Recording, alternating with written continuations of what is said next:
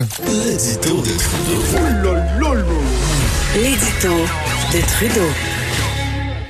Ouais. Est-ce que c'est un édito ou une mise au point que je fais ce matin?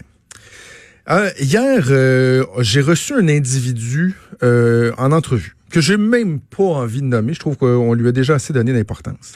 Un individu euh, assez louche qui tient des propos louches sur un site internet louche, membre d'un ou de groupes louches et qui a, comme je l'ai découvert au cours des dernières heures, des amis tout aussi louches. J'ai beaucoup hésité avant euh, de confirmer cette entrevue-là. C'était mon idée, là. C'est moi qui avais dit, on devrait y parler à ce gars-là parce qu'il y a vu toute l'histoire du, du restaurant où des musulmans euh, fondamentalistes avaient empêché des gens d'avoir des bouteilles de vin. Puis bon, l'histoire qui a beaucoup circulé. Et je trouvais ça franchement ridicule que cette personne-là ait décidé de dire quel était ce restaurant-là, alors qu'on sait tous qu'il y a quelque chose d'ultra sensible lorsqu'on parle de religion, de et que je pense pas que le but était de viser ces propriétaires-là et peut-être surtout de, de leur attirer des troubles. Parce qu'on sait jamais ce qui peut se passer avec des gens qui sont euh, un peu extrêmes dans leur pensée, dans leur façon de voir les choses. Et hier, hier matin même, je me suis questionné, je me suis dit, est-ce que c'est une bonne idée de faire cette entrevue-là? Parce qu'en même temps, loin de moi l'idée de, tu sais, vouloir faire la promotion d'idées qui sont rétrogrades ou qui sont extrémistes. Euh, et, qui sont malsaines pour notre population, pour no, notre société. Mais je me dis toujours dans ce temps-là, il y a deux choix.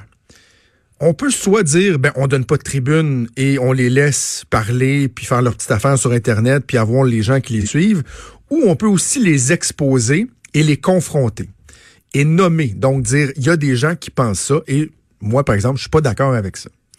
C'est ce que j'ai décidé de faire. Par contre, je me doutais pas que cette personne-là pouvait aller aussi loin dans euh, sa pensée rétrograde, dans euh, cette pensée... Euh, tu sais, c'est inquiétant, là, d'entendre quelqu'un dire que euh, pratiquer l'avortement, c'est l'équivalent de l'excision chez des jeunes filles africaines. Euh, et, pire, ce qui a été la goutte qui a fait déborder le vase, de dire que euh, l'homosexualité, le mariage gay a mené à la ghettoisation, toi, tu sais. Et, c'est là que j'ai décidé de mettre fin à l'entrevue.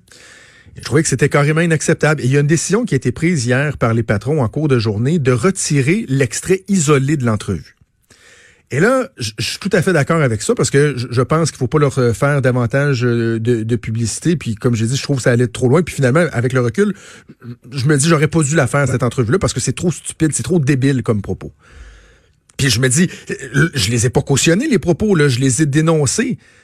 Mais je, en même temps, je suis pas capable de m'empêcher de me dire s'il y a une seule personne qui a pas été capable de, de, de, de saisir la dénonciation que moi je faisais, puis qui a trouvé que hein, c'était pas fou ce que, ce que, ce, ce, garçon-là disait. Là. Au-delà des gens qui le suivent déjà aveuglément, là, juste ça, je me dis, hum, j'ai un petit regret. J'ai un petit regret. Bref, l'extra a été retiré. Et là, eux autres, dans le fond, ça a presque fait leur affaire parce qu'ils ont crié à la censure. Là. Oh, c'est incroyable, Québécois nous censure. Non, non, c'est pas de la censure. Je vais vous dire en deux secondes pourquoi c'est pas de la censure. Parce que premièrement, j'ai laissé cette personne-là s'exprimer. Elle s'est exprimée en direct euh, sur nos zones. Je l'ai laissé parler, je l'ai confronté, je lui ai pas donné une, free ride, je l'ai confronté, mais il a eu le droit de dire ce qu'il avait à dire. Mais la liberté d'expression, tu sais, c'est aussi la liberté en fait, c'est aussi la mienne de ne pas vouloir que ces propos-là soient véhiculés sur nos ondes. Parce que je le répète, je pensais pas que c'était des que, que la pensée de cette personne-là pouvait aller aussi loin que ça. Donc, c'est notre liberté, à moi, c'est la mienne, c'est celle de Cube Radio, de dire, ben, vous savez quoi, on fera pas davantage de publicité, puis c'est pas vrai qu'on va en faire un extrait particulier pour que eux puissent le publiciser, le partager. Non, euh, on n'est pas, on n'est pas à l'aise avec ça. Tu veux pas dire que lui a pas le droit de dire ses stupidités et ses insanités sur les médias sociaux, là. Mais ce n'est pas de la censure, d'autant plus que dans la version intégrale de l'émission, euh, elle est encore là, l'entrevue, là. On voulait juste pas tant attirer le, spot, si on veut le focus sur cette entrevue-là. Donc, euh, il y a une leçon à tirer. Moi, s'il y a des gens qui ont été euh, heurtés par ça, par ces propos-là, sincèrement, je m'en excuse. Je pense qu'on peut débattre d'idées. On a le droit d'avoir des idées qui ne sont pas les mêmes, qui sont divergentes, d'en discuter, d'en débattre de façon respectueuse. On peut aussi dénoncer certaines idées, mais à un moment donné, il y a une ligne à ne pas franchir et des propos comme ceux qui ont été tenus à notre antenne hier, même si évidemment ce n'est pas moi qui les a tenus. Ce sont des propos qui sont carrément inacceptables, qu'on doit dénoncer. Et je suis pas certain qu'il faut leur faire une grande, grande place. Par exemple, on peut peut-être s'inquiéter de la place qu'ils prennent sur euh, les médias sociaux, sur euh, l'Internet. Mais bon, il y a quelque chose de très moderne là-dedans. Mais voilà. Donc, euh, non, il n'y a pas eu de censure, pas eu de censure, juste une liberté de notre côté de décider que parfois, il y a des choses qui ne sont pas toujours bonnes à entendre. On fait une pause et on revient. Franchement dit.